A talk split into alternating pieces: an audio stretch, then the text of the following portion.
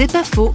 Et si la maladie d'Alzheimer avait un lien avec notre peur de vieillir? L'hypothèse de la psychologue Marie de Henzel nous annonce un peu un tsunami d'Alzheimer.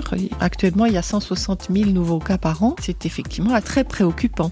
Donc, il y a beaucoup à faire pour que la recherche ne soit pas uniquement une recherche au niveau de la biogénèse, mais tienne compte aussi des facteurs environnementaux et psychologiques. Car cette maladie peut-être se développe de manière aussi rapide parce que nous sommes dans une société qui dénie le vieillissement et la mort, parce qu'on a peur de vieillir et on a peur aussi de s'approcher de la mort. Et c'est ce déni qui créerait peut-être une telle angoisse que on pourrait se demander si la personne ne s'absente pas du monde, si c'est pas finalement une forme de refuge que de ne plus être présent.